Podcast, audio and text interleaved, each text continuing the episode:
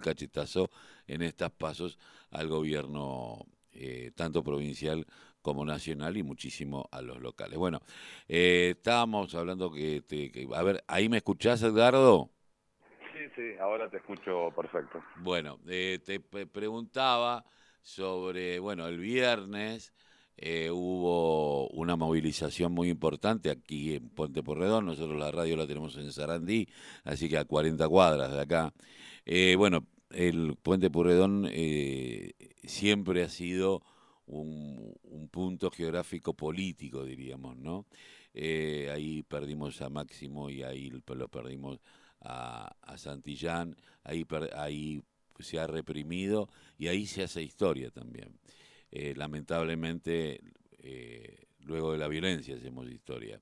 Eh, a, un año y pico de lo de Guernica, ¿qué tenés que para decirnos? ¿Qué, qué es lo que podemos sacar, poner blanco sobre negro?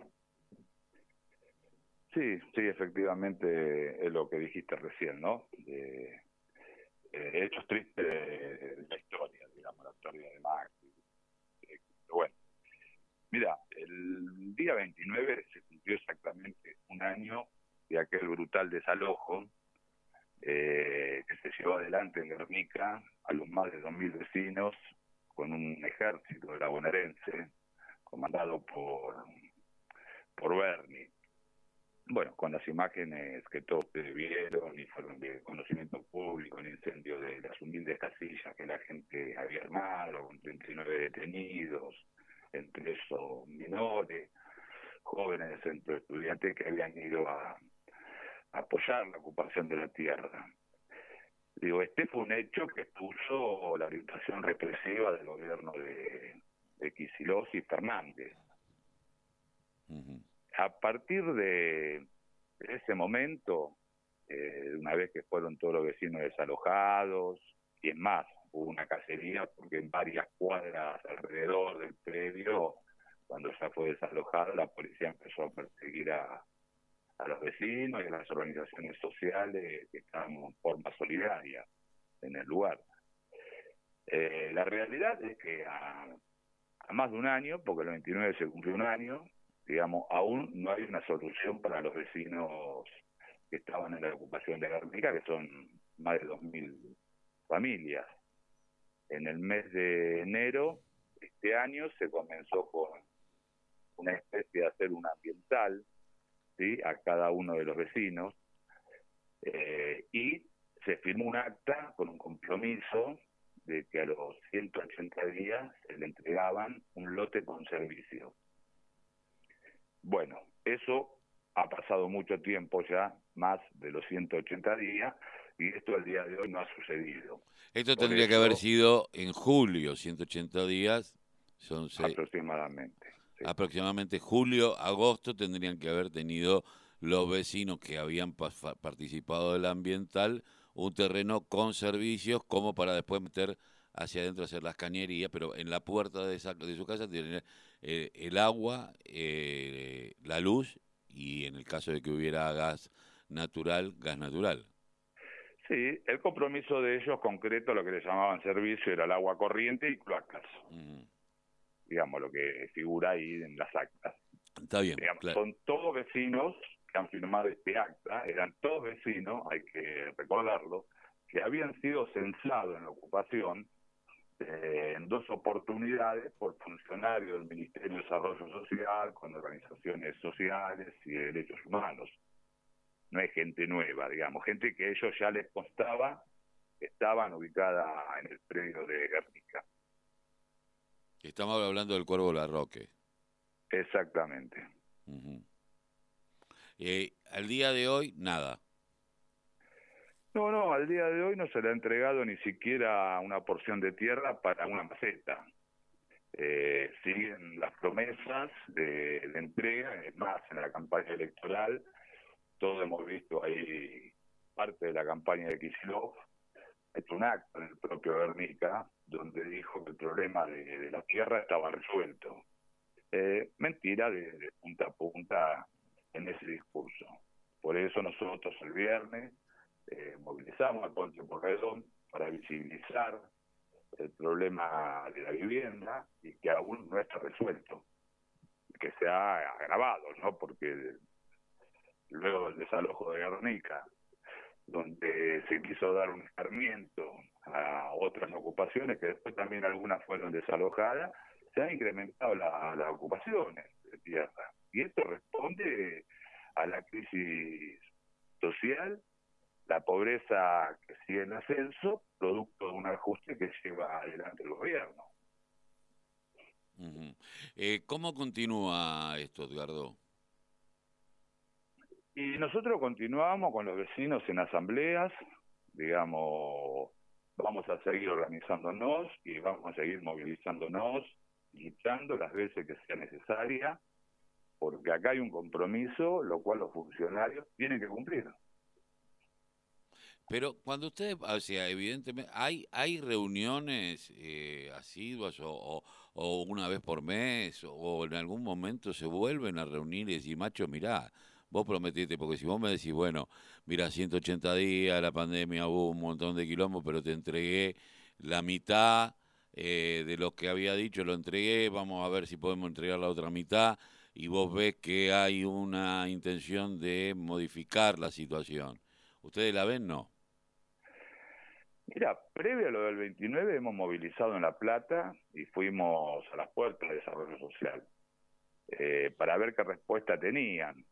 Pero bueno, la respuesta es la misma, ¿viste? Se dilata, se dilata los tiempos, los días que están trabajando en la compra de tierra, que nos dijeron una reunión, después se interrumpe un mes, mes y pico las reuniones, eh, dice que había que esperar que se apruebe la ordenanza en el Consejo Deliberante del presidente Perón, se aprobó la ordenanza que es la 1627, bueno, dice que ahora se podría perjudicar los lotes, pero todo lleva su tiempo. Bueno, todas dilaciones que, que al día de hoy hacen que, que los vecinos, algunos, los que tuvieron más suerte, que se pudieron restaurar en casa de un amigo, un familiar, estén viviendo ahí, otros en la calle, y después tenemos las situaciones más críticas, que son los casos de las mujeres que vinieron a ocupar una tierra con sus hijos porque sufrían violencia de género. Y bueno, luego del desalojo tuvieron que volver a, a sus casas, digamos, a convivir con el golpeador. Eh, la pregunta, bueno, justamente te iba a preguntar cómo estaba la situación de muchos de los vecinos, porque también esto lleva a un desgaste. Por lógicamente, lógicamente lleva un desgaste. Pero bueno, la situación es desesperante. Acá, por eso yo te mencionaba, la pobreza sigue creciendo y se siguieron con las ocupaciones, el paso de Berizo, en La Plata, propio en La Matanza, bueno, en el propio Cava, donde también eh, fueron reprimidas la Villa 31 las, las mujeres que habían ocupado un terreno hace poco, es hace 20 días más o menos. Hace menos de un mes, eh, sí, eh, mujeres eh, que también justamente con la misma situación, en su gran mayoría con violencia de género dentro del seno familiar, decidieron ocupar un predio que era un basural y que después en Cava terminaron diciendo que ahí iba a ir en una escuela, que en realidad la idea de la escuela era trasladar una escuela ahí para poder vender los terrenos a donde está la otra escuela porque forma parte de la costanera, todo en un gran negocio inmobiliario. Y lo de Guernica huele un poquito también a eso, porque eran tierras que nadie las reclamaba, que está muy, como digo yo siempre, el 08 estaba, no, no estaba muy claro de quién era. Eh, flojito de papeles. Estaba flojito de papeles y de repente en realidad desde la Intendencia de Guernica uno podía por, por, por, por los colegas con los cuales uno habló, por por cercanías a algunas personas, entender que eh, eh, se podía, podía venirse en cualquier momento un mega eh, negocio inmobiliario allí.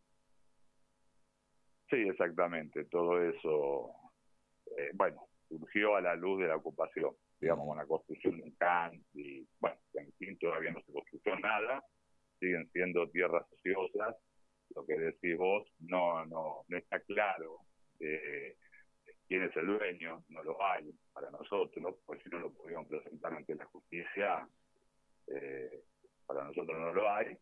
Eh, bueno, siguen esas tierras ociosas ahí y los vecinos en la calle. Esta es la realidad a un año del desalojo.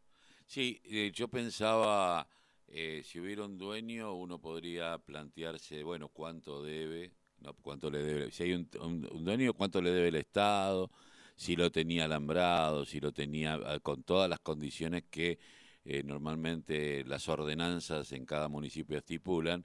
Y después, teniendo en cuenta la zona, que es una zona también de producción, eh, pequeña pero de producción, le cabría alguna vez no esto del impuesto potencial a la tierra improductiva no que en algún momento vamos a tener que empezar a pensarlo nuevamente no porque tanta tierra ociosa para eh, negocios inmobiliarios en donde en un lugar a donde nadie va a ir a vivir nada más que por simple especulación financiera. Edgardo esperemos que bueno que esto en algún momento empiece a tener un vilo de luz. Eh, no, no uno no le no más allá de que lo ve gris tiene que pensar que en algún momento va a aclarar y va a escapar, ¿no? Esperemos, sí, esperemos por, por el bien de las más de 2.000 familias en el caso de Guernica, pero son muchos miles más que están, padeciendo la, desocupación, eh, viven en las changas y todos sabemos que hoy los alquileres son, carísimos. Pero bueno, concretamente en Guernica seguimos organizados, eh, si no tenemos respuesta, nos van a seguir viendo en la calle, eh, movilizándonos y luchando para que efectivamente cumplan con lo que se comprometieron. Eh, en esto consiste la lucha de Ermita, hay un compromiso, bueno, ahora hay que cumplirlo.